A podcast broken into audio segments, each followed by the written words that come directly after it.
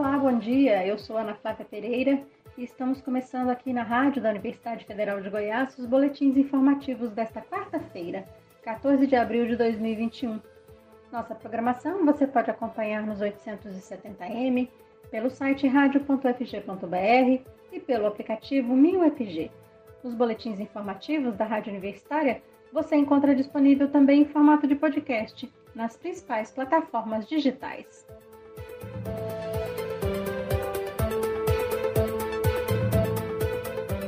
Até o dia 27 de abril, Goiânia tem novas regras para o funcionamento de atividades não essenciais. O novo decreto da Prefeitura da capital, publicado ontem à noite, estabelece horários especiais de funcionamento para alguns setores da economia, com o objetivo de controlar a disseminação do novo coronavírus. A elaboração do documento foi discutida com representantes do setor econômico e com o governador de Goiás, Ronaldo Caiado, do DEM. Algumas das regras determinadas são: comércio pode funcionar de segunda a sexta-feira, devendo fechar aos finais de semana. Somente supermercados e outras atividades consideradas essenciais podem ficar abertas aos sábados e domingos. Neste caso, igrejas podem abrir nos finais de semana, mas devem obedecer aos protocolos de segurança, como celebrações com intervalo de 3 horas e receber a quantidade máxima de 30% de fiéis. Bares e restaurantes podem receber até 50% da capacidade de pessoas sentadas e fica proibida a apresentação de música ao vivo, mecânica ou qualquer outro tipo de ambientação sonora. Academias podem funcionar com 30% da capacidade de acomodação, mediante agendamento prévio. Para as escolas, fica permitida a abertura do ensino privado infantil, fundamental e médio. A construção civil pode funcionar exclusivamente de segunda a sexta-feira, desde que seja fornecido transporte próprio aos empregados. Os serviços de saúde ambulatorial podem funcionar com 50% da capacidade e agendamento prévio. Os cursos livres podem funcionar com 30% da capacidade. Os esportes ficam limitados a quatro integrantes. Nas feiras livres e especiais em Goiânia fica proibido o funcionamento de restaurantes e praças de alimentação, o consumo de produtos no local e a disponibilização de mesas e cadeiras aos frequentadores. As feiras também devem manter funcionamento de no máximo 50% do total de bancas ou barracas. O comércio pode funcionar de 9 da manhã às 5 da tarde. Os serviços entre meio-dia e 8 da noite. Bares e restaurantes podem ficar abertos de 11 da manhã às 11 da noite shoppings e galerias das 10 da manhã às 10 da noite, salões e barbearias de meio-dia às 9 da noite e academias das 6 da manhã às 10 da noite. Já distribuidoras de bebidas da capital podem funcionar das 6 da manhã às 10 da noite. Goiânia já registrou mais de 137 mil pessoas infectadas pelo coronavírus e perto de 4 mil mortes. Ontem à tarde, a capital estava com 85% dos seus leitos de UTI ocupados, o índice na enfermaria era de 82%. No estado de Goiás, a rede hospitalar estadual estava com 95% dos 570 leitos de unidade de terapia intensiva ocupados. Nas enfermarias, 64% das 740 vagas disponibilizadas para pacientes com Covid-19 estavam com pacientes. E segundo o Complexo Regulador Estadual, que administra os pedidos de vaga nas unidades de saúde, 93 pacientes aguardavam na fila de espera por um UTI e 105 aguardavam um leito de enfermaria. Falta de vacinas contra a Covid-19 tem feito muitas cidades goianas suspenderem a aplicação da primeira dose do imunizante. Entre os municípios que estão com a vacinação em ritmo muito lento estão Rio Verde, Catalão, Itumbiara, Aparecida de Goiânia e também a capital. Nesta cidade seguem sendo aplicadas as doses de reforço.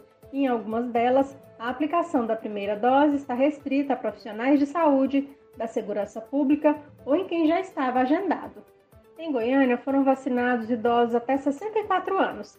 Em Aparecida de Goiânia, na região metropolitana, quem tem 62 anos começou a ser vacinado na última sexta-feira, dia 9 de abril, mas as doses acabaram no sábado, dia 10, nos drive-thrus para quem busca sem agendamento. Em Catalão, no sudeste do estado, a vacinação foi suspensa no último sábado. Foram aplicadas 10.850 doses de primeira etapa, sendo suficientes para imunizar todos os idosos até 66 anos. Em Rio Verde, no sudoeste do estado, a campanha foi suspensa na última segunda-feira. Na cidade, falta imunizar idosos com 60 e 61 anos. No sul de Goiás, Itumbiara suspendeu a aplicação da primeira dose no último domingo. Foram imunizados idosos até 63 anos. Goiás recebeu pouco mais de 1 milhão e 370 mil doses de vacinas para imunizar os grupos prioritários contra a Covid-19. E ainda falando de vacinação contra a Covid-19, enquanto faltam doses para a primeira aplicação, sobram doses para a segunda aplicação, chamada de reforço. Segundo a coordenadora do Programa Nacional de Imunizações, Franciele Fantinato, um milhão e meio de brasileiros já poderiam ter tomado a segunda dose da vacina contra a Covid-19, mas ainda não receberam o imunizante porque não procuraram um ponto de vacinação. De acordo com especialistas, a segunda dose é essencial não apenas para a proteção individual. Quanto mais pessoas estiverem imunizadas, maior é a barreira criada na comunidade inteira, diminuindo as possibilidades de alguém se infectar. Fraciele Fantinato afirmou que o Ministério da Saúde irá emitir uma lista por estado com as pessoas que ainda não tomaram a segunda dose e que esse trabalho de completar o esquema vacinal será feito em parceria com o Conselho Nacional de Secretárias de Saúde, o CONAS. A orientação do Ministério da Saúde é que todos que estejam aptos, mas ainda não tomaram a segunda dose, compareçam a um posto de vacinação para completar a imunização. Balanço divulgado ontem por um consórcio de veículos de imprensa mostra que mais de 24 milhões de brasileiros já receberam a primeira dose de vacina contra a Covid-19, o que representa 11,54% da população do país. A segunda dose já foi aplicada em mais de 7 milhões e 700 mil pessoas, 3,64% da população brasileira.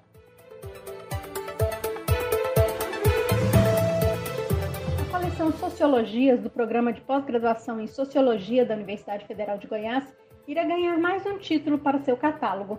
Na próxima sexta-feira, 16 de abril, será lançada a coletânea Diferenças, Desigualdades e Violências, organizada pela professora Eliane Gonçalves e pelo professor Luiz Melo de Almeida Neto. O livro, com oito capítulos de autoras e autores, reúne variados olhares sobre os significados das diferenças e desigualdades sociais, no contexto das violências cotidianas que prevalecem na sociedade brasileira e no mundo ocidental. A coletânea, conforme descrito na sua apresentação, pretende contribuir para a compreensão de campos diversos da vida social, com ênfase na situação de subalternidade de mulheres, pessoas negras e outros grupos vulneráveis na sociedade brasileira e também em escala internacional.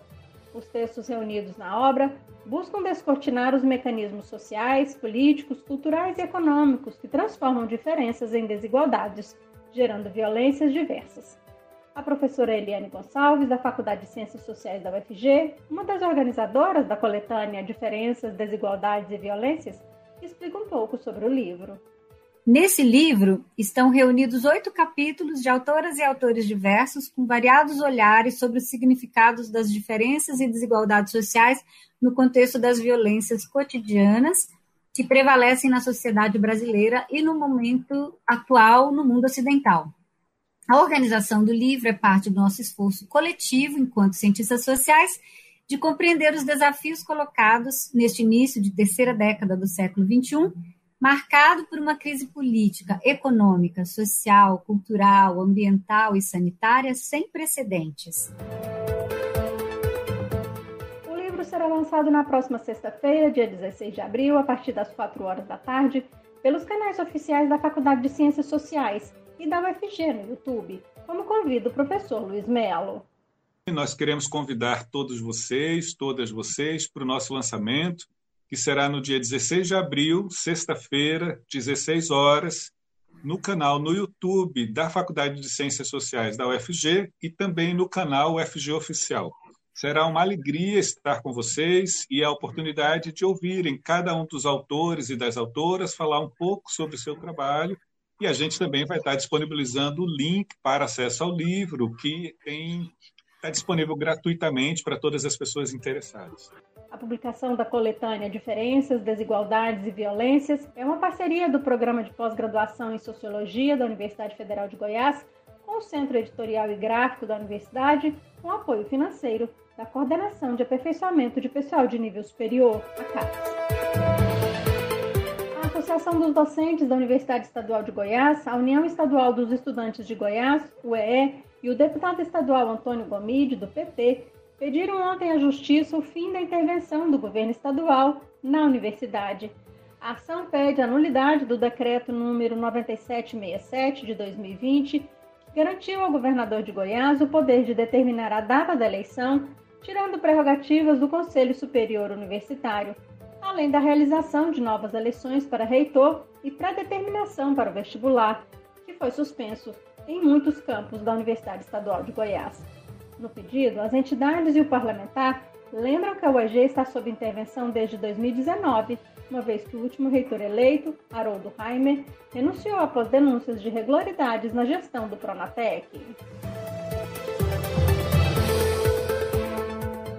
Na Rádio Universitária você pode acompanhar um novo boletim informativo às 11 horas da manhã.